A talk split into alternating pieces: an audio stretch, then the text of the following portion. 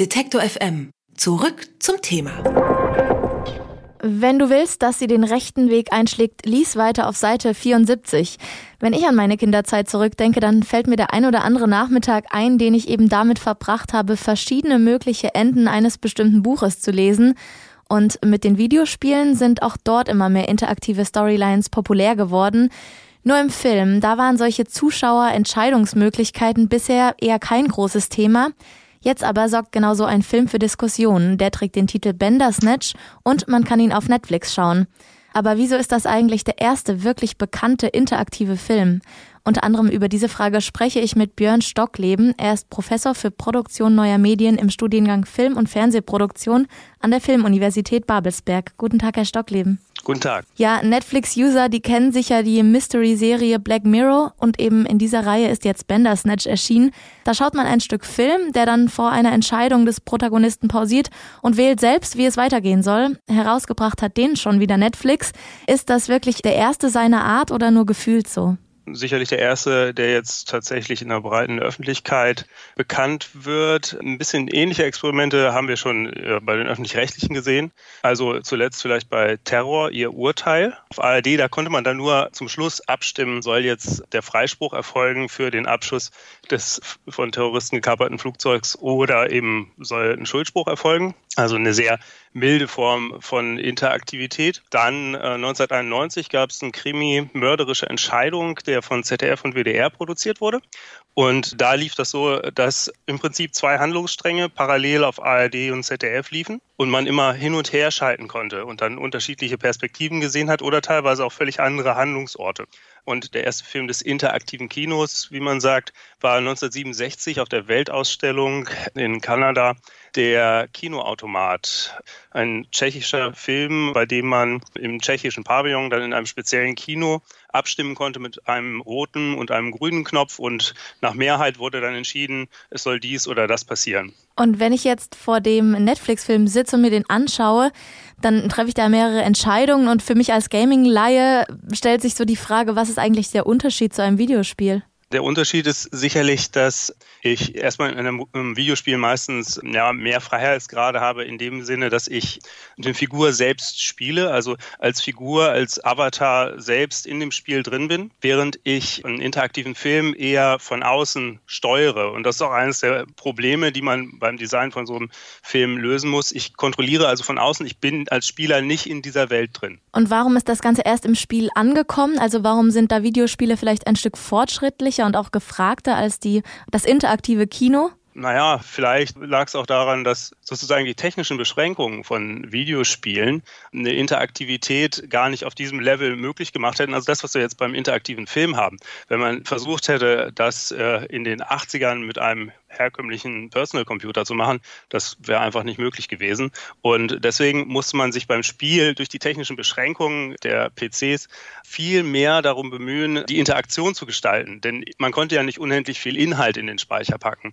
Und äh, so ist quasi natürlicherweise die Interaktion immer eher die Domäne des Computers gewesen und die Narration, die lineare Erzählung die Domäne des ja, Fernsehens, äh, der linearen Bewegtbildmedien. Ist es so, dass es mehr interaktive Filme für Kinder als für Erwachsene gibt? Die Bücher waren ja zumindest immer für Kinder ausgelegt. Und wenn ja, woher kommt das vielleicht? Ähm, ich hatte auch so ein Buch, mehrere sogar, die Asterix Abenteuerspiele, kennt wahrscheinlich jetzt auch keiner mehr. Da gab es mal so ein paar und habe die sehr gerne gespielt. Sagen wir in meiner späten Kindheit und frühen Jugend, gerade auch wieder am Wochenende bei den Eltern gesehen und mal reingeschaut, aber nicht durchgespielt. Bei Kindern, also ich habe bei den Innovationsprojekten des Rundfunks Berlin-Brandenburg vor einiger Zeit an interaktiven Fernsehspielen gearbeitet. Das war so eine kleine Detektivgeschichte. Spurenpartner hieß das damals, läuft jetzt glaube ich nicht mehr. Zehn Minuten Krimi dann eine Pause von einer halben Stunde und dann eine Minute Auflösung. Und in der Zwischenzeit konnte man mitraten und dafür wurde eine App gebaut, wo man in den Screen reinklicken konnte während der Sendung und schon Beweisstücke mitnehmen konnte. Und das war eine ganz einfache Interaktion und alle Erwachsenen meinten, naja, was soll das? Ich kann da drauf tippen und ich kann eh nur auf eine Sache tippen. Aber Kinder hinterfragen das nicht so. Denen mhm. macht das einfach Spaß, dass sie mit dem Fernsehbild interagieren können. Die hinterfragen nicht, ist das jetzt eine komplexe Entscheidung oder ist das eine einfache Entscheidung, sondern die freuen sich einfach über das Mitmachen, über die Interaktion als solche und haben deswegen an solchen Spielen oft auch bei sehr einfacher Interaktion sehr viel Spaß. Ich glaube, da rutschen wir fast schon ein bisschen auch in die Kritik zu Bandersnatch. Kann es sein, dass ja zu wenig komplex ist, um dem Anspruch der Erwachsenen gerecht zu werden? Naja, wenn man jetzt sagt, es geht nur um die Interaktion, dann ist es natürlich freundlich gesagt minder komplex. Aber wenn man es jetzt vergleicht mit anderen Werken, also der interaktive Film hat gerade so eine kleine Renaissance. Es gibt die Firma Control Movie, die Verträge mit Hollywood Studios geschlossen hat und den Film Late Shift als Demo produziert hat. Das als Tipp kann man sich mal angucken, läuft auch als App auf dem PC oder auf Apple-Geräten gibt es für verschiedene Plattformen. Und dann kann man, wenn man das mal vergleicht, merkt man, dass hier doch bei Bandersnatch die Story sehr, sehr komplex verwoben ist. Und es gibt so ein paar Dinge, also man guckt ja auch den Film, man interagiert nicht nur. Und was der Film sehr toll macht, ist, dass er ein Gedächtnis hat. Ich komme im Prinzip auf dieselbe Szene zurück die hat sich aber geändert. Die Leute wissen, was vorher schon passiert ist. Die haben also die, die, die Charaktere haben gelernt, erinnern sich an Dinge, die vorher schon geschehen sind. Und dadurch ändert sich das immer ein bisschen und man kann es länger schauen als andere Varianten, also andere Filme dieser Art, weil viele Probleme gelöst sind. Also es gibt im Prinzip drei Herausforderungen bei interaktiven Filmen. Erstens, kann ich begründete Entscheidungen treffen? Also macht es überhaupt einen Unterschied und merke ich, dass es einen Unterschied macht? Ja, das ist der Fall bei Bandersnatch. Verpasse ich was, wenn ich wähle? Diese Angst des Verpassens ist immer was, was aus der Kritik kommt. Ja, ich verpasse was, aber ich werde immer an interessante Stellen wieder zurückgebracht und teilweise auch mit einer kleinen Rückschau, mit so einem schnellen Wrap-up dessen, was da vorher passiert ist und kann dann den anderen Weg wählen. Und das ist bei anderen Filmen dieser Art oft so, dass man dann sich wieder langatmig durch die kompletten Szenen durcharbeiten muss, um die anderen Enden zu sehen. Nicht so bei Bandersnatch. Ich habe es immer noch nicht ganz komplett durchgeguckt. Ich mir fehlen, glaube ich, noch zwei Enden. Mhm. Aber ich nehme es immer zwischendurch und gucke weiter und finde es total faszinierend. Und das dritte wäre, wie lange dauert das? Wenn ich mich entscheide, was zu gucken, dann will ich halt auch wissen, wie viel Zeit braucht das ungefähr.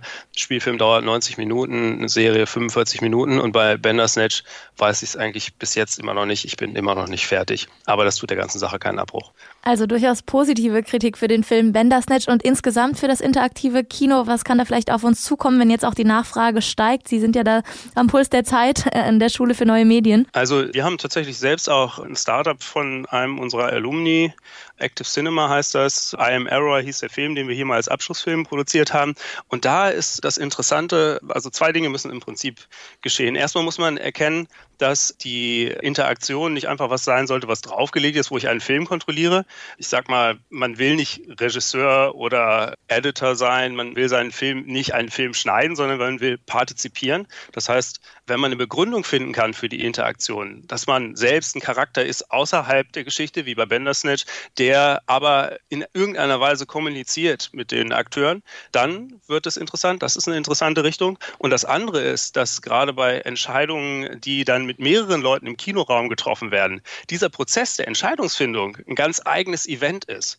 Und wenn man das schon mal ausprobiert hat, also am meisten macht es Spaß, wenn man es mal mit drei, vier Leuten spielt und dann nur eine Fernbedienung hat und sich dann einigen muss. Und dann gibt es Kontroversen, man streitet sich um die Fernbedienung. Und dadurch entsteht so eine Gesamterfahrung, die auch eine gewisse ja, nennen wir es ruhig, Performance im Wohnzimmer oder im Kinoraum dann ist und nicht nur auf der Leinwand. Über interaktives Kino habe ich ganz offensichtlich mit einem Fan dieser Produktionsweise, Björn Stockleben, gesprochen. Er ist Professor für Produktion neuer Medien im Studiengang Film- und Fernsehproduktion an der Filmuniversität Babelsberg.